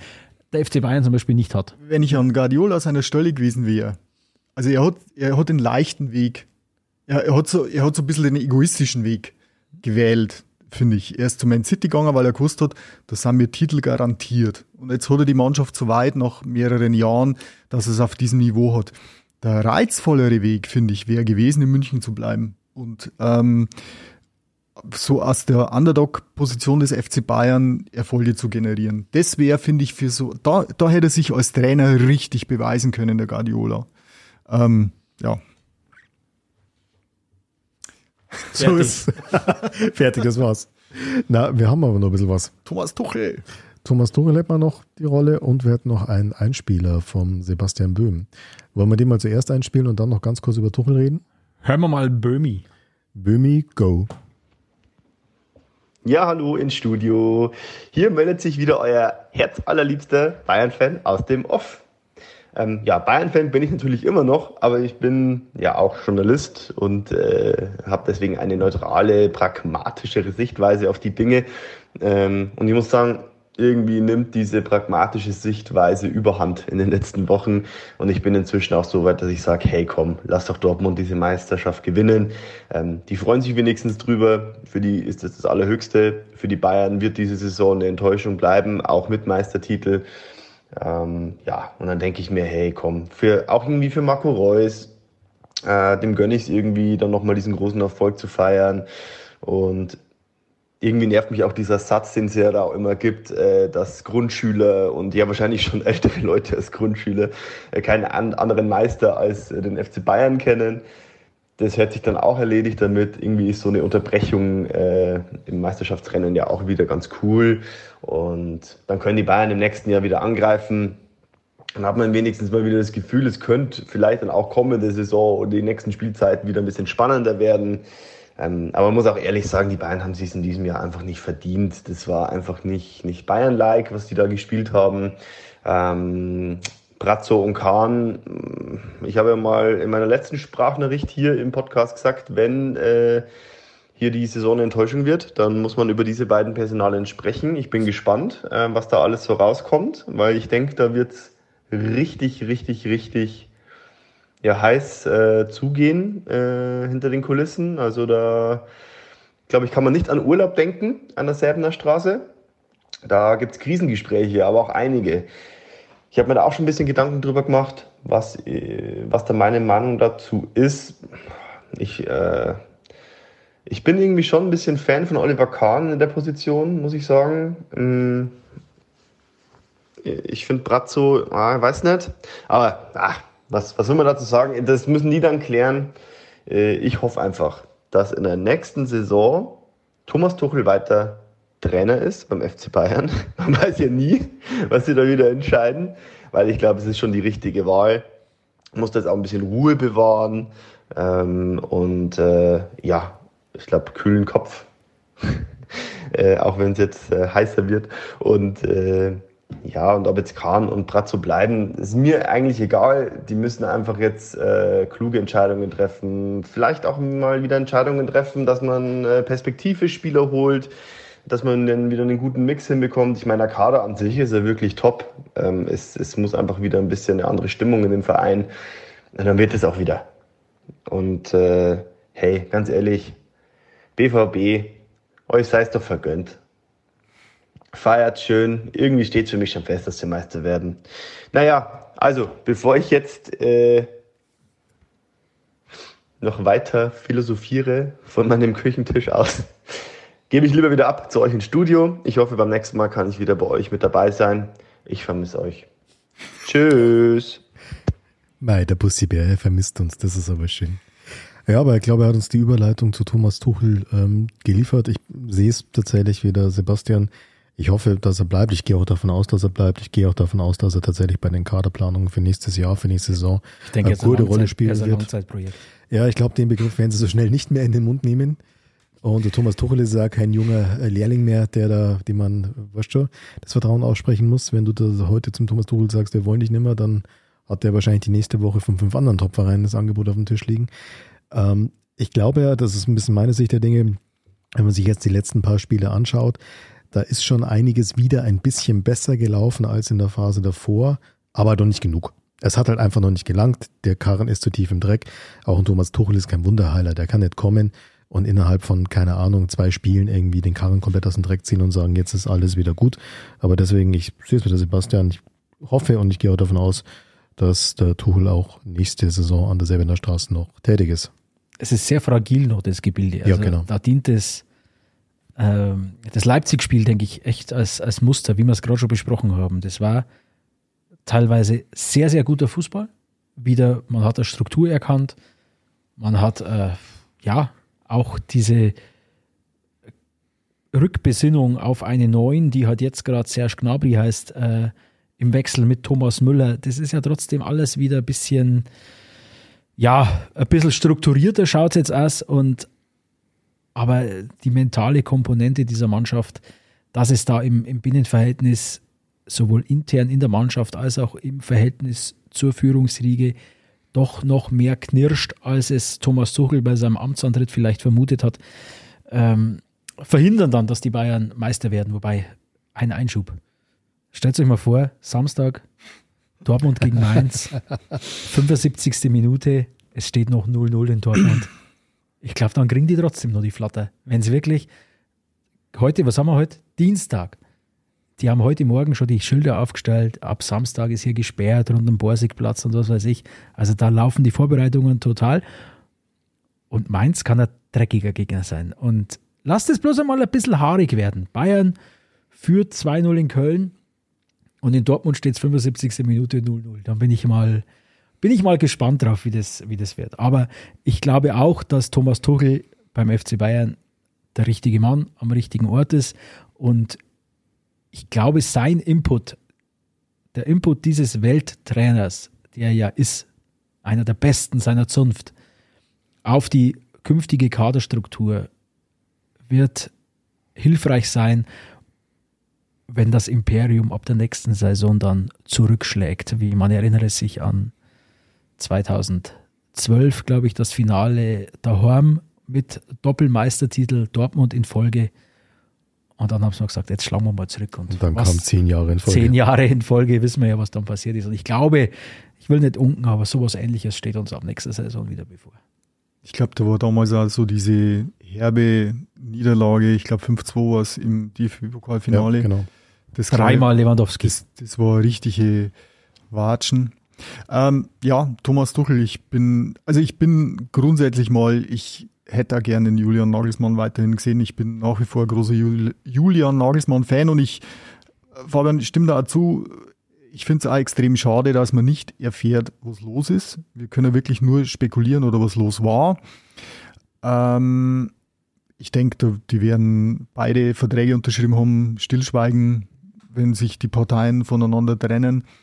Ähm, Finde ich schade. Thomas Tuchel, was mich ein bisschen orientiert, ich ähm, habe jetzt in letzter Zeit öfter mal den, den Groß-Podcast mir angehört. Den einfach mal Und da hat er einen Mehmet Scholl da gehabt und der hat zu mir, einen, äh, der hat, zu mir so, der hat einen Satz gesagt, ähm, du brauchst als Trainer von solchen Vereinen wie Bayern, München, Real Madrid, brauchst du jetzt ja nicht unbedingt einen, einen, einen super, super Taktiker oder so. Also ist nicht äh, schlecht, wenn der das versteht, aber äh, Carlo Ancelotti ist jetzt ja keiner, der ausgeklügelte ähm, ja, Matchstrategien mit auf den Weg gibt, sondern du brauchst einen, der die Stars bei Laune hält und der die richtig motivieren kann.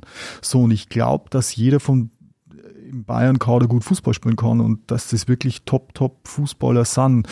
Und was mich jetzt ein bisschen nachdenklich stimmt, ist, dass der Tuchel nicht schafft oder nicht geschafft hat, bei so einem Spiel wie zum Beispiel Leipzig so das Optimum rauszukitzeln, dass, dass sie das Spiel gewinnen oder zumindest unentschieden spielen. Also das macht, woran es liegt oder warum der Wurm drin ist, ob das die WM ist, ob das die Nagelsmann-Entlastung ist, ob das Verhältnis zwischen Vorstand und Mannschaft nicht stimmt, keine Ahnung, das werden wir auch nie erfahren irgendwie. Ähm, aber ich hoffe nicht, dass durch diesen kurzfristigen Einsatz sich der Tuchel schon selber verbrannt hat bei Bayern. Das glaube ich tatsächlich nicht. Ich glaube, der ist so lang genug im Geschäft, um damit umgehen zu können. Äh, und ich glaube auch im Umfeld oder auch jetzt. Ja, aber die, die Frage ist, ob es die Mannschaft kann. Ich glaube tatsächlich, und das wird auch ein bisschen wiedergespiegelt durch einige Artikel, die ich jetzt dazu gelesen habe, der Tuchel ist momentan eher gesetzt als große Teile der Mannschaft. Also klar, es gibt Stützen in der Mannschaft. Ähm, ein paar haben wir heute auch schon angesprochen. Aber ich denke, da wird es ganz gravierende Veränderungen geben. Ich glaube halt schon, dass es so ist, dass äh, es sind hochbezahlte Fußballmillionäre, das sind auch, haben wir immer wieder gesagt hier auch an dieser Stelle, das sind noch kleine Ich-AGs, die vor allem das eigene Wohlergehen im, im Sinn haben. So werden die auch erzogen, das wird ihnen auch beigebracht von der Jugend auf, also deswegen auch gar nicht kritisch gemeint in dem Sinne. Aber ich glaube, wenn es da in diesem, in diesem äh, Binnenverhältnis innerhalb der Mannschaft dann einfach nicht mehr stimmt, äh, wo habe ich das Zitat vor kurzem gelesen von, von damals aus der Ära Klopp, na nicht Klopp, wer war das? Irgendein Nicht-Bayern-Trainer haben sie interviewt, der hat nur gesagt, als Robben und Ribéry angefangen haben, Doch, das war, der war das Klopp, ja. als Robben und Ribéry angefangen haben, defensiv mitzuarbeiten, da wusste ich, jetzt haben wir ein Problem. Ja. So, und genau diese Situation, das, genau das fehlt dir jetzt, dass du sagst, die reißen sich füreinander den Arsch auf, die kämpfen füreinander, die geben keinen Ball verloren da wird halt zu viel leichtfertig hergeschenkt, dann hast du irgendwie hinten drin hochtalentierte Jugendvorstruppe, die aber von den erfahreneren Spielern ein bisschen allein gelassen wird. Ich glaube, dass da im Binnenverhältnis viel nicht, nicht äh, stimmt. Ich glaube auch, was du gesagt hast, äh, du musst in erster Linie ein, ja, eine Führungsfigur sein in so einem Verein als Trainer. Du musst die bei Laune halten, du musst es moderieren, du musst auch als Mediator hin und wieder tätig sein. Ich glaube, dass der Tuchel trotzdem auch ein brillanter Taktiker ist, der das auch perfekt Definitiv. versteht. Aber ich glaube tatsächlich, dass der sehr viele, ja, sehr viel Einfluss jetzt haben wird auf die Personalplanung für das nächste Jahr, dass der ein paar Wunschspiele bekommt, sofern sie einigermaßen finanzierbar sind, muss man mal dazu schauen. Äh, und dann, glaube ich, ist die ganze Sache eine ganz eine andere. Dann, ich weiß nicht, ob es gleich wieder zehn Jahre Meisterschaft in Folge kommt, aber ich bin mir also sicher, Fabian, was du gesagt hast, das Imperium wird zurückschlagen und diese großen Siege, da haben wir auch schon oft thematisiert, kommen halt oft auf, als Folge auf große Niederlagen. Das ist oft eine Reaktion. Ich meine, das haben wir gesagt, das war Champions League-Titel 2001 wäre nicht möglich gewesen ohne 1999. Der Champions League-Titel 2013 wäre nicht möglich gewesen ohne das vergeigte Finale Horn 2012. Das ist jetzt halt mal wieder so ein Negativerlebnis, wo alle auf die Mannschaft eindreschen. Das ist momentan mal kacke, aber ich glaube, du kannst da auch eine Energie draus generieren, dass du sagst, nee, schreibt uns nicht ab. Also wir müssen quasi am Samstag Dortmund die Daumen drücken ja, ich würde es nicht übertreiben, nicht aber die schaffen, die schaffen das auch ohne uns, ganz im ja, Also was mich für die Zukunft wirklich positiv stimmt, was den FC Bayern betrifft, ist, was man so jetzt die letzten Tage, Wochen, Monate aus Paris und aus Chelsea, aus London gehört hat, die ja diesen Thomas Tuchel über den grünen Klee loben. Ja. Die sagen, er ist der perfekte Mix, zum einen aus, aus Taktiker, der ein Taktikfuchs ist, aber eben auch wie du das genannt hast, der die Stars bei Laune hält. Und ich glaube, Kai Havertz war es in London, der gesagt hat, gebt dem Tuchel eine komplette Vorbereitung und noch ein halbes Jahr, dann werdet ihr sehen, wie sich der FC Bayern entwickelt. Ich glaube, jetzt sind wir wieder beim Anfang. Ich glaube, wenn es im Binnenverhältnis beim FC Bayern so geknirscht hat. Dann kam der Wechsel von Julian Nagelsmann zu spät. Das werden wir nie erfahren. Da können wir wirklich nur, nur spekulieren, was da, was da intern vorgefallen ist. Aber jetzt war einfach der Karren so weit im Dreck, dass auch ein, ein Thomas Tuchel nicht einmal mehr Schadensbegrenzung hinbekommen hat. Ja. Und äh, ich glaube, ab der, ab der Saison, ab Saisonbeginn, äh, jetzt Trainingsvorbereitung, wird der Kader des FC Bayern ein anderes Gesicht bekommen, mehr die Handschrift des Trainers tragen und dann wird das Imperium zurückschlagen. Warten wir mal ab, 76. Minute dann am Samstag. Schauen wir mal, äh, wie es im Signal Iduna Park dann ausschaut. Wenn's wird, er, wird er am Radioempfänger hocken, der Herr Lieb, oder schaust du das an? Äh, nee, ich schaue mir es tatsächlich nicht an. Äh, ich werde es mir erst äh, am Abend dann äh, nachschauen. Es war jetzt in letzter Zeit oft so, wenn jetzt Bayern gegen Leipzig war 18.30 das kollidiert dann gerne mal mit der, mit der Bettgehzeit von den Kindern. Und dann bin ich wirklich so ein Narr, ich lege dann mein Handy weg, ich will nichts wissen, kein Radio und nichts und schaue mir das Spiel dann in voller Länge an. Remote, wie man, glaube ich, äh, neudeutsch sagt, äh, ohne zu wissen, wie das Ergebnis war. Habe ich auch am Sonntag dann mit Dortmund gemacht. war, war schön, das werde ich mit der Konferenz oder es gibt ja, darf ich Werbung machen? Auf Sky, glaube ich, gibt es eine Meisterkonferenz, nur mit Bayern-Spiel und Dortmund-Spiel. Ähm, werde ich mir im Nachgang anschauen, aber es wird mir wahrscheinlich nicht gelingen, äh, bis dahin das Ergebnis nicht zu erfahren, weil ich bin natürlich hier Lokaljournalist und ich bin natürlich äh, bei der Relegation hier in der, Reg in der Region vor Ort. Ich bin am Samstag bei einer Hochzeit eingeladen. Die Trauung ist um 15 Uhr. Ähm, wird sicher eine schöne Feier. Der Bräutigam ist Hardcore Borussia Dortmund-Fan seit vielen, vielen Jahren. Ich glaube, Annette, äh, wenn er das vorhin gewusst hätte, dass das genau das Datum ist, wo er heiratet, wo sein Verein höchstwahrscheinlich wieder Meister wird, er so gemacht hätte, aber ich freue mich schon auf dieses Bild. Also Trauung ist 15 Uhr, sagen wir mal 15.30 Uhr ist es dann durch. Und ab dem Moment werden ziemlich viele Leute bei dieser Hochzeit, glaube ich, zumindest unterm Tisch das Handy in der Hand halten. So, also wenn es wirklich Hardcore-Fan ist, dann wird es da irgendwo Public Viewing geben, denke ich. Wird irgendwo Leinwand aber, aber stell dir mal vor. Ich glaube, das ist nicht sozialkonform. Aber Ach, stell dir mal vor, es geht wirklich scheiße aus für Dortmund. Dann hat er, trotzdem, also, dann hat er trotzdem einen schönen Tag gehabt. Also das sagt würde, am Schluss Nein oder so. Nein, nein, nein, nein das, das würde nicht. zu dieser verrückten Saison irgendwie noch passen. Irgendwie so ein Ende, ja. das man überhaupt nicht am Schirm hat. Ich denke seit ein paar Tagen immer wieder an diesen verrückten CEO des FC Bayern, der die Eckfahne irgendwo liegend durchs Hamburger Stadion schleudert. Ja. Ich weiß nicht, das würde irgendwie passen. Ja. Aber andererseits weiß ich nicht, ob man es dem FC Bayern wünschen soll, ob sie wirklich zu einer, zu einer Kaderkorrektur. Äh, zu der kommt so oder so. Die Korrektur kommt. Ich, ich, ich stimme normalerweise mit dem boulevardesken äh, äh, mit der boulevardesken Floskelschleuder und Schlagzeilenschleuder, die die haben selten überein. Ähm, aber er hat gesagt, er wünscht dem FC Bayern wirklich äh, die Vizemeisterschaft, weil nur dann sieht er sie in der Lage, äh, diese, die, die Kaderkorrekturen ja. vorzunehmen. Aber ich glaube aber, die Bayern sind so ja. Die Floskelschleuder, die die Hamann sagt auch seit äh, ziemlich langer Zeit genau das, wo er weiß, dass es Schlagzeilen generiert. Natürlich, deswegen. Äh, weil dann wird, er, dann wird er als Experte gebucht. So ist es. Genau, so ist es. Das ist ein bisschen schade, aber gut, äh, so funktioniert das Business, muss man auch sagen. Aber ich denke ehrlich gesagt, er wird so oder so, egal wie es jetzt am Samstag ausgeht, kein Stein auf dem anderen gelassen, er wird alles analysiert. Ich bin nach wie vor überzeugt, dass Dortmund sich das nicht nehmen lässt. Ich habe tatsächlich auch äh, Unterhaching, Leverkusen im Hinterkopf gehabt oder eben damals ähm, Schalke, ähm, Meister der Herzen, in dicken Anführungszeichen. Aber dafür war Dortmund eigentlich zu souverän ja. die letzten Spiele. Also ja, genau. ich habe auch vergangenen Samstag auf Augsburg ein bisschen gehofft, aber die, die waren ja, die, die, sind, die haben sich in einen Rausch gespielt. Und ich glaube, also muss er, muss er wirklich mal sagen, also das, was der Edin Terzic da gemacht hat, Hut ab. Das ist ein Topmann. absolut junger Trainer, der sich aber, und das ist natürlich schon ein Punkt, der sich absolut mit Dortmund identifiziert. Und ich meine, sehr, sehr viele namhafte Trainer haben in der Vergangenheit immer wieder Anläufe gemacht und haben es nicht geschafft. Okay, man kann jetzt sagen, die sind aufgrund der Dummheit der Bayern Meister geworden. Aber du musst das trotzdem, du, du musst, musst trotzdem gewinnen. mal so einen Strahl seit der WM hinlegen, dass du nur gewinnst und äh, kaum mehr Punkte abgibst und einer Art und Weise, ja. die wirklich souverän war. Und da muss ich ganz ehrlich sagen, Edin Terzic, Hut ab, das ist äh, wirklich ein sehr, sehr guter Top-Trainer trotz seiner jungen Jahre. Also das Augsburg-Spiel war da symptomatisch. Da habe ich auch ein wenig Bedenken gehabt. Wäre typisch Dortmund eigentlich. Wäre typisch Dortmund, Bayern liefert die Steilvorlage und dann verkacken sie es irgendwie mit 0-0 in Augsburg oder verlieren 1-0 oder irgendwie sowas. Aber wie sie da aufgetreten sind, das war schon, war schon sehr, sehr, sehr, sehr souverän und auch, äh, ja, da merkt man das, dass sie keinen Umbruch in der Saison hatten, wie jetzt die Bayern mit dem Trainerwechsel hatten, dass die sehr, sehr gefestigt sind und ja, aber schauen wir mal. Äh, ich wünsche mir einfach ein, ein schönes, ein spannendes, ein emotionales äh, Saisonfinale. Also sollte das Wunder passieren, dann müssen wir eine Sonderfolge machen. Gibt es am Sonntag, am Samstagabend. Ich schaue mich von der Hochzeit zu. Das aktuelle Podcast-Studio. Na, ich glaube, äh, das können wir uns sparen. Da bin ich nach wie vor sehr sicher.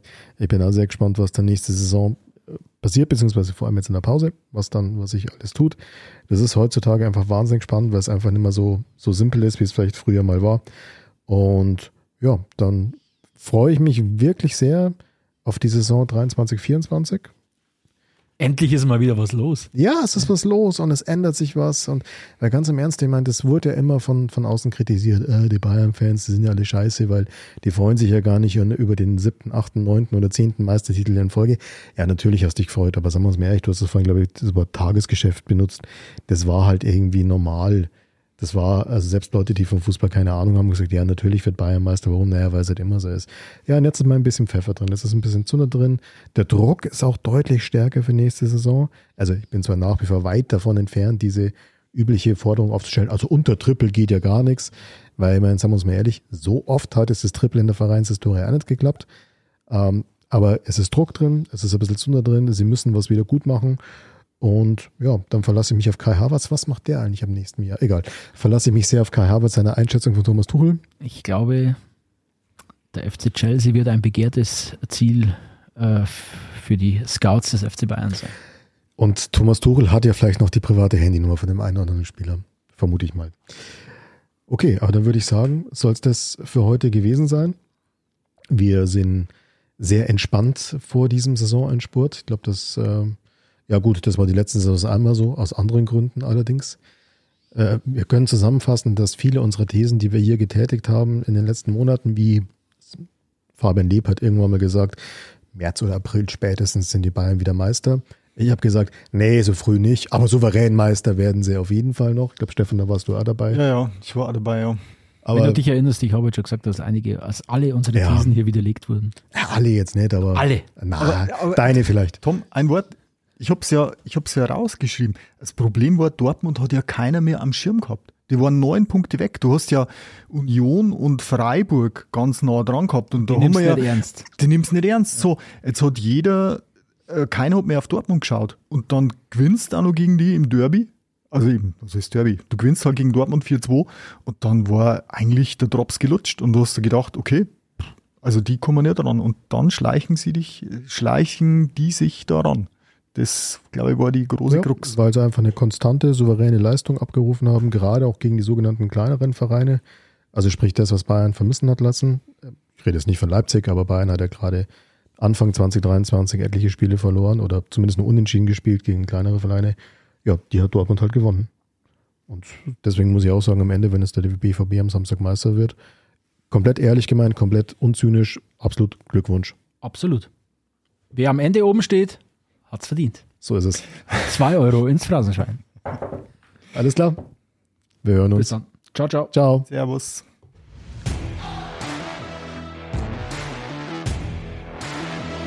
Weiter, immer weiter. Der FC Bayern Podcast aus der Oberpfalz. Von Oberpfalz Medien.